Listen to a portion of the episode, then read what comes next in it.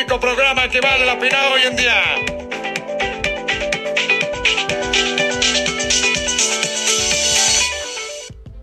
¿Qué rige la subida de satélites a la órbita?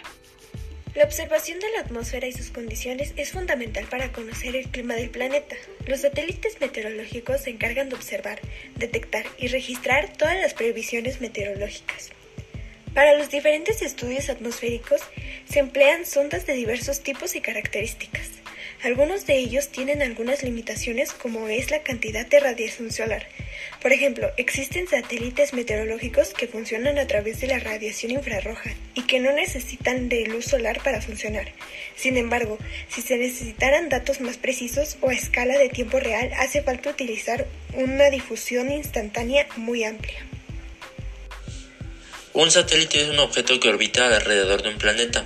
Hay centenares de satélites naturales o lunas en nuestro sistema solar, pero desde 1957 también se han lanzado al espacio miles de satélites artificiales fabricados por el hombre. En función de sus aplicaciones podemos hablar de satélites de telecomunicaciones, meteorológicos, de navegación, militares, de observación de la Tierra, científicos y de radioaficionados principalmente. En función de su órbita, los satélites meteorológicos pueden ser polares o geoestacionarios. ¿Tú sabías que existen aproximadamente 2.465 satélites artificiales orbitando alrededor de la Tierra? Ya para concluir, responderemos a la pregunta de Abril.